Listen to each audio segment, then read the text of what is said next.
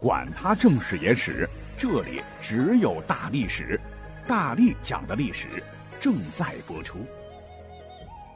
嘿，大家好！上期节目播出之后呢，有很多河南的小伙伴留言给我，说你讲了这么多有历史文化底蕴的城市，为什么就偏偏不讲我们河南的呢？你是不是有歧视什么的？不是不是哈，我今天早上喝了五碗牛肉的胡辣汤呢，呃，不是还没讲到吗？哈，今天我们就补一期好了。我只是变着花样哈，通过这种独特的视角来讲述历史、串接历史罢了。讲到河南，那真的很有讲头了。河南古称中原，有一句话各位听过没有？叫“得中原者得天下”嘛。问鼎中原、逐鹿中原都显示出河南的重要地理位置。河南处于黄河中下游，也是我们中华文明的发祥地，属于军事重地，那也是中国的大粮仓。尤其是河南的简称是豫，就特别有意思。这个字儿呢，真是历史悠久了。我们的文字是象形文字，通过图像演化而来的。玉这个字呢，可以仔细想想哈，左边呢好像是一个子，右边呢是一个大象的象，哎，这就像一个人牵着一头大象嘛。其实，在远古时期，河南境内那是森林茂密，野象众多，跟现在的西双版纳差不多吧？啊，河南被描述为人迁象之地，是象形字玉的根源。也是河南简称豫的由来。如今呢，在安阳的殷墟发掘中啊，就出现了刻有“其来象三”和“癸亥青象”的甲骨文，就更证明河南有大象生存过。那既然说到了大象，马上给各位讲一个完全不同于各位以前认知的当年武王伐纣的故事，听听。因为根据现在的很多的研究结果表明。当年纣王帝辛本来是有一支非常强大的象军，多次打得周部落联军丢盔卸甲，就是趁着一次纣王调集商朝主力，连同精锐象军平定边疆东夷人叛乱，导致国都空虚，就被周部落的姬发抓住战机，发动闪电战进攻朝歌。那自个儿大军千里之外，根本调不回来，这才逼得措手不及的纣王连监狱的囚犯、奴隶都武装起来，好不容易拼凑了十七万人，与周部落联盟的精锐之师五万人决战于牧野。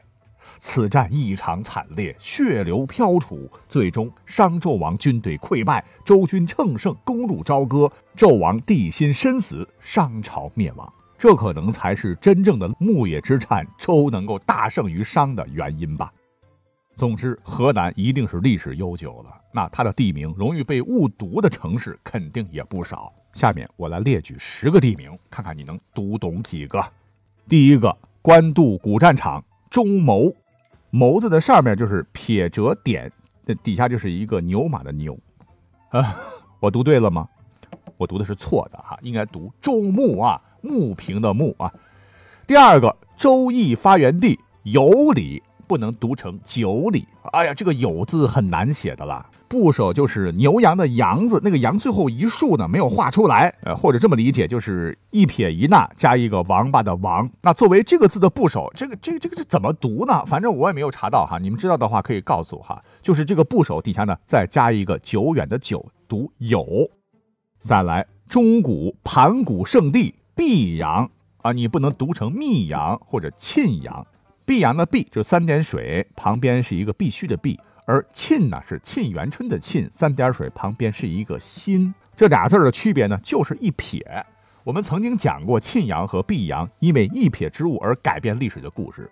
事儿发生在一九三零年四月，这一年呢，阎锡山和冯玉祥结成反蒋联盟，发动了讨伐蒋介石的中原大战。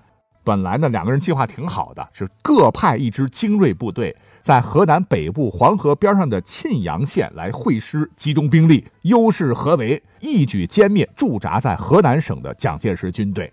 谁知呢，这个撰写命令的作战参谋粗心大意，把沁阳的沁字多写了一撇，变成了毕。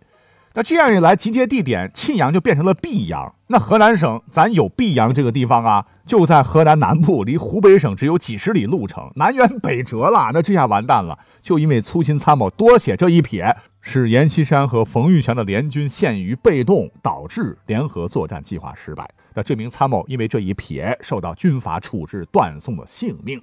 你们看看啊，读对一个城市的名字是多么的重要啊！这就是血的教训。好，下面这个城市的名字那就更有故事了哈，叫渑池知会的渑池，绳子的绳呢是绞丝旁啊，咱换成三点水啊，不能读成绳池知会啊。渑池知会出自司马迁《史记·廉颇蔺相如传》。那该事件呢是发生在秦昭襄王二十八年，公元前二百七十九年。当时的秦王派使者告诉赵王，约赵王在渑池会谈，而赵王害怕，但又不敢不去。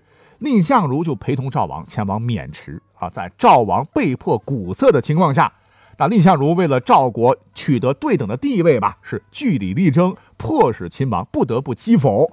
后来秦向赵要十五座城为秦王祝寿，他寸步不让，说用秦国国都咸阳为赵王祝寿，使秦王毫无所得。蔺相如机智地保护了赵王的安全，且不被羞辱，史称渑池之会。这个故事家喻户晓，初高中的语文课本上都有。蔺相如不畏强权，直谏秦王，最终迫使秦王屈服。哎，似乎给我们的感觉，秦王那真是怕了蔺相如啊！蔺相如高大威猛的形象是立于纸上，可真实的历史上是这么回事吗？非也。那下面呢，我来给各位解密一下。秦赵两国是世仇，为了遏制秦国争霸。赵国经常联合其他国家充当急先锋，与秦发生战争。秦国对于赵国是愈加的仇恨，也是有样学样，分化拉拢反秦集团，力战赵国。战神白起呢，在这一时期大放异彩，就逼迫赵国不再与他国交战，开始集中力量对抗秦国。于是乎，秦赵战争打了三年多，是互有胜负。秦昭襄王，哎，就感觉赵国这块肉啊，确实不太容易一口咽下去。又恰逢楚国这厮，趁着秦国对抗赵国的时候，大举攻秦，占便宜。战略上，为了避免两线作战嘛，秦王就想改变计划，想与赵暂时修好，好集中力量，以新生强国的姿态对付老牌的诸侯楚国。所以，与其说他是忌惮于赵。啊，不如说是更担心于楚啊！秦昭襄王这算盘打得很精嘞哈，等把楚国打趴下，我再来收拾你。于是这才有了公元前二百七十九年的渑池之会。同年，秦昭襄王对楚国正式开战，哎，这才使得在渑池之会上，蔺相如能那么嚣张啊，对秦昭襄王是那么的不敬啊！一会儿让秦王击否，一会儿又要在五步之内镜像里的血溅大王身上，以威胁秦王。实际上，在秦昭襄王眼里，蔺相如什么都不是。既然啥都不是，那小不忍则乱大谋。为了争取攻打楚国的时间，秦王这才不想跟蔺相如计较，也就忍了。哈哈，好吧，我就讲了一个你历史课本上、语文课本上压根听不到的历史真相啊！可见，在战国争霸的时代，没有永远的朋友，只有永远的利益。好，介绍完渑池，我们再来说一说民间文化艺术之乡的郡县。有没有读对啊？错了哈，应该读浚县哈，是郡不是单立人吗？咱换成三点水啊，读浚，千年历史文化名镇呐。还有象棋故里荥阳啊，不能读成荥阳，萤火虫的萤是底下是个虫，这个荥阳底下是个水。还有玄奘故里沟氏啊，你不能读成猴氏，猴子旁边是个反犬旁，咱换成绞丝旁啊。以及朱姓发源地浙城。木字旁旁边是一个石头的石，你不能读成驼城啊或踏城。河南省的最后一个被誉为厨师之乡的长垣，不不，长垣啊，你不能读成环，就是残垣断壁、垣墙的那个垣字啊。因为我本身是个吃货嘛，既然是厨师之乡，我就查了查，哎呦，发现它真是了不起，竟然有仰韶文化遗址，还有龙山文化遗址啊，可以证明六千年前就有人类在此劳动生息。在这个地方，两千多年前的千古忠臣第一人关公的始祖关龙鹏等贤者举世皆知。秦始皇统一中国后设郡县，因这里呢有房源、长垣之名，始建于世。所以你看，历史这么悠久，哎，为什么现在它要被称为厨师之乡呢？就感觉这个层次上是有点那个，对吧？呃，不过呢，我身边的河南朋友告诉我说：“你懂个啥啊？人家可是豫菜主要发祥地之一，牛着呢。”说实话，我这一生到现在为止还没吃过豫菜呢啊。然后他给我介绍了，你像河南名菜炸八块，就是一整只鸡炸成八块，炸完之后呢是外皮焦脆，肉质嫩香，吃到嘴里还有淡淡的花椒味儿。吃完之后呢，嘴巴上还会残留些跳动的微麻感。还有什么红烧黄河大鲤鱼？鲤鱼呢，先在油锅里噼里啪啦的煎，再和着汤汁的咕噜咕噜的翻煮，然后出锅，鱼肉鲜嫩不老，一口下去，哇，那才叫一个鲜！还有大葱烧海鲜、锅贴豆腐、八广肚，啊，赶紧打住吧啊！说的我这口水直流啊！好，有机会一定要去河南好好的品尝品尝啊！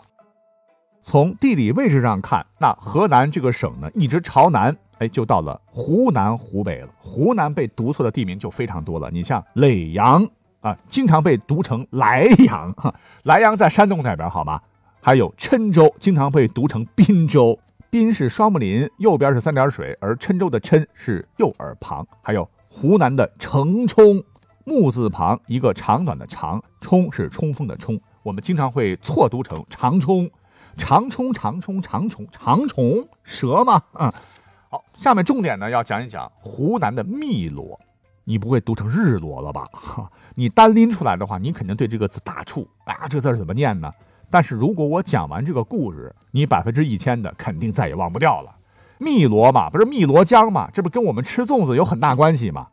公元前二百七十八年，秦将白起是破楚都郢，屈原老先生深感复国无望，又不愿做亡国奴。遂在这一年的五月五日，于汨罗江边是悲壮一跃，投江而去。从此，奔腾不息的汨罗江就回荡着屈子行吟的千古绝唱，承载着厚重的历史积淀。相传，屈原投汨罗江那天呢，除了江面上千舟竞发打捞他的尸体之外，还有两岸的渔妇、农妇将家中煮好的米饭加上一点盐，然后捏成饭坨投进汨罗江，目的呢就是让江中的大鱼小鱼去抢着饭坨吃，不要伤害屈原的尸体。此后每年端午节，人们便向河中丢粽子，以事祭屈原，慰忠魂。啊，真的录不下去了，因为我特别喜欢吃 好软好糯可口的粽子呀！哈。除了粽子呢，我还特别馋湖南的辣味儿啊！因为大家伙都知道我西北人爱吃辣椒，平时加班录音没灵感的时候呢，总是想嚼点什么辣的零食儿。一般呢，湖南的鸭脖我吃的比较多。你看，一提到鸭脖，就想到武汉鸭脖，什么湖北的鸭脖。实际上哈，鸭脖是湖南发明的，但是湖南的辣呢，跟湖北的辣比起来又别有一番风味。嗯，啊，好，继续我们朝南走，咱这就来到湖北啊。今天上午呢，我还看了一段非常非常感动的祝福的话吧。与其说湖北武汉加油，不如等一切结束，去看樱花，去吃热干面，去吃鸭脖。嗯，我们也非常期待这一天能够赶紧到来哈。我们一起相约去湖北，去武汉，好不好啊？那么在湖北呢，非常非常容易读错的城市啊，排名第一的就是湖北的黄陂。左耳旁右边是一个皮子的皮，很多人会把这个音呢读成黄坡，因为跟这个长坂坡的坡太像了嘛。还有一个湖北的地名啊，我觉得挺奇怪的，就是大力的大底下呢是一个多少的多，你比划比划，你不会跟我一样 以前一直念爹山吧？它其实念炸，那是武汉非常特别的一个地名。巫山夹青天，巴水流若兹。巴水忽可进，青山无道时。这可是通往三峡的必经之地了。啊，最后一个压轴，看你认识不认识啊？呃，反犬旁一个老虎的虎，加一个亭子的亭，这个地名你怎么念？很多人都会念错，错就错在第一个字上啊，因为中国人喜欢见字读半边嘛，就会读作虎虎亭，其实是读作萧。枭就是指猛虎的怒吼声啊呜！这个名字得名于西汉，虎啸为萧，十里为一亭，故名萧亭。为什么用这个地名来作为压轴呢？啊，大家伙都知道著名的夷陵之战，三国时期当年的蜀汉昭烈帝刘备对东吴发动的一场大规模战役，这是中国古代战争史上著名的积极防御的成功战例，也是三国三大战役的最后一场。在张武元年（公元二百二十一年七月），刘备称帝后三个月，为了给关羽报仇，挥军攻打东吴孙权，气势强劲。孙权求和不成，决定一面向曹魏称臣，避免两线作战；一面任命陆逊为总指挥，率军应战。陆逊和刘备相持七八个月后，最终于夷陵一带火烧连营，大败蜀汉军。夷陵之战的惨败是蜀汉继关羽失荆州后又一次实力大损。而著名的夷陵之战，各位可知道，它又有别称，那就是萧亭之战。哈，这绝对也是一个具有历史意义的地方。哇，真是变着法的哈，能把历史节目做到这份上，我真的已经尽力了。这个内容实在是太难做了哈。那最后的最后，千万不要退出啊！因为前头不是说了我爱吃湖南鸭脖吗？心心念念的在家里头办公室工作追剧没事八大嘴的这个小零食，湖南传统名吃鸭脖子，告诉各位，在我这儿还真有。在咱们节目介绍里边呢，你可以点击那个点我点我点我的链接，进去之后呢，就有一共二十八包的小零食包装的那种湖南鸭脖哈，不是那种变态辣。肉质层次分明，有嚼劲，吃完肉呢还能吮吸里边的骨髓，呲溜，很爽啊！价格便宜又好吃，通通有优惠，我们一起来尝尝呗！感谢收听本期节目，我们下一期的内容一定会来点硬的，敬请期待。